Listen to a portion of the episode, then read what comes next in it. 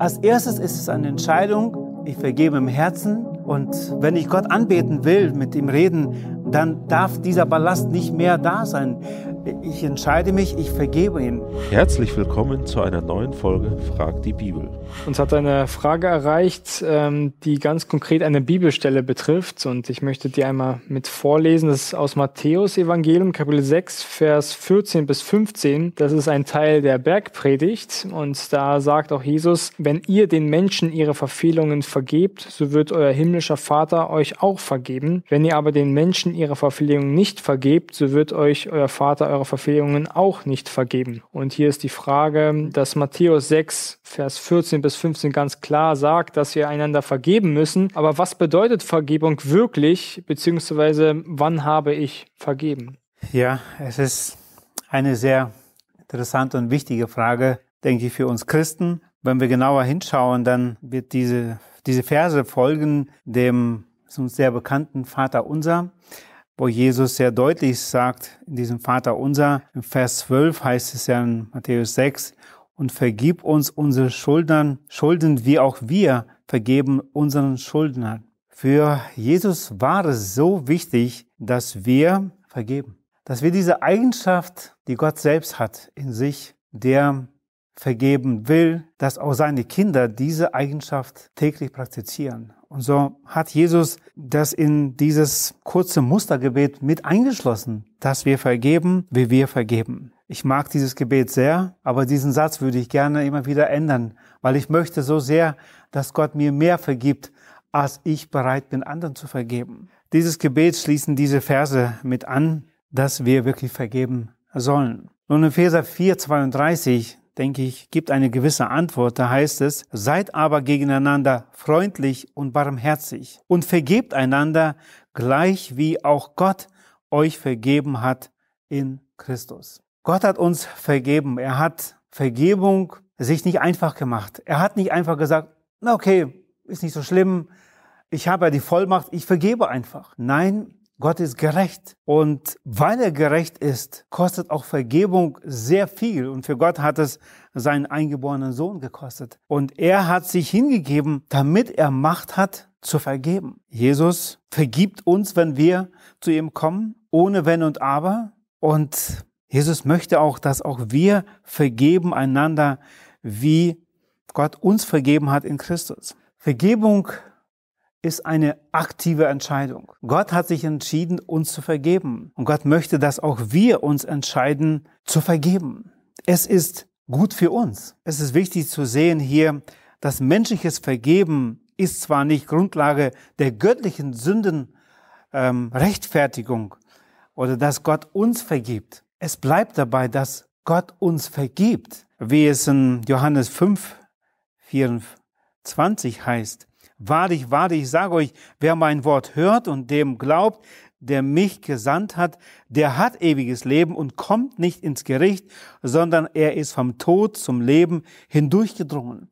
Dieser Zuspruch der Vergebung wird uns nicht genommen, wenn wir nicht vergeben. Doch ist es für unseren Herrn so wichtig, dass wir auch diese Eigenschaft haben, dass wir vergeben und wir müssen damit rechnen, dass Gott uns als Kinder Gottes dann auch züchtigt im gewissen Sinne, wenn wir nicht bereit sind zu vergeben. Er hat uns das Muster der Vergebung ja vorgelebt. Er zeigt es uns im ganzen Evangelium. Er hat uns unter anderem auch auf die Frage, die Petrus seinerzeit hatte in Matthäus 18, wie oft soll ich vergeben, meinem Bruder? Da antwortet Jesus sehr deutlich mit einem klaren Beispiel.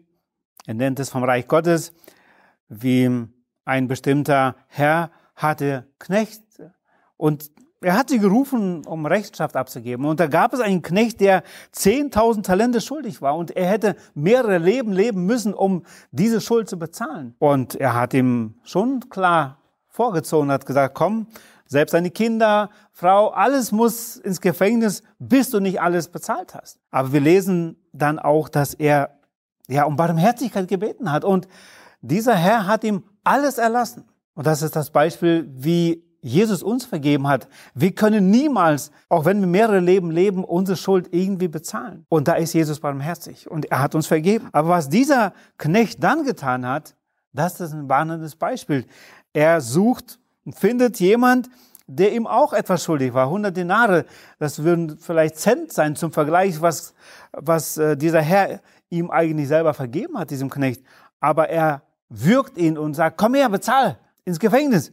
Aber das war nicht richtig. Und da sehen wir, wie Jesus dieses Beispiel kommentiert. Und er sagt, das ist nicht in Ordnung. Und er holt ihn zur Rechenschaft. Er setzt ihn nochmal ins Gefängnis und er muss bezahlen. Und das ist etwas, wo ich sehe, was wir als Kinder Gottes, wenn wir nicht bereit sind zu bezahlen, äh, nicht bereit sind zu vergeben, Entschuldigung, dann leiden wir selber drunter.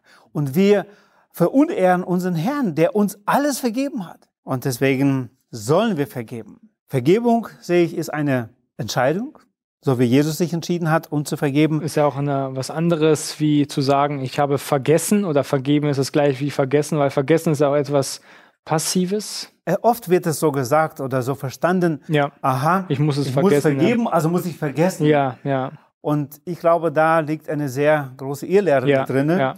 Und man denkt da an so die Verse aus Jeremia zum Beispiel 31, 34, da heißt es im zweiten Teil, denn ich werde ihre Missetat vergeben und an ihre Sünde nicht mehr gedenken. Und diese Stelle wird dann auch später noch einige Male zitiert. Aber es wird von Gott nicht gesagt, dass er es vergisst.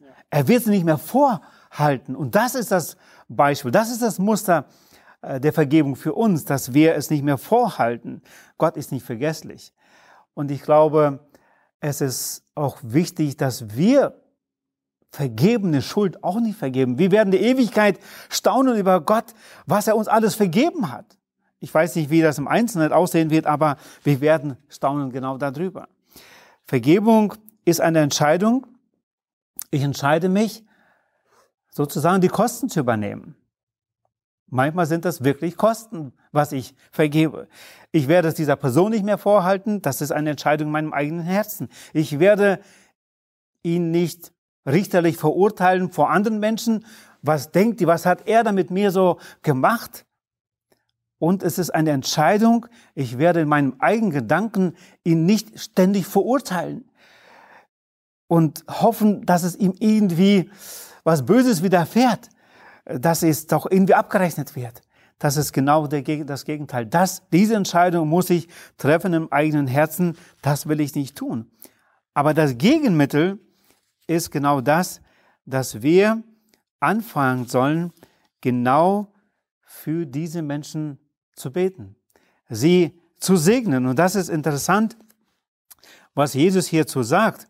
Einerseits müssen wir in unserem eigenen Herzen ihm ganz bewusst entschieden vergeben, weil wir wissen, was Jesus uns alles vergeben hat. Und da heißt es in Markus 11, 25, und wenn ihr dasteht und betet, so vergebt, wenn ihr etwas gegen jemanden habt, damit auch euer Vater im Himmel euch eure Verfehlungen vergibt. Als erstes ist es eine Entscheidung, ich vergebe im Herzen und wenn ich Gott anbeten will, mit ihm reden, dann darf dieser Ballast nicht mehr da sein.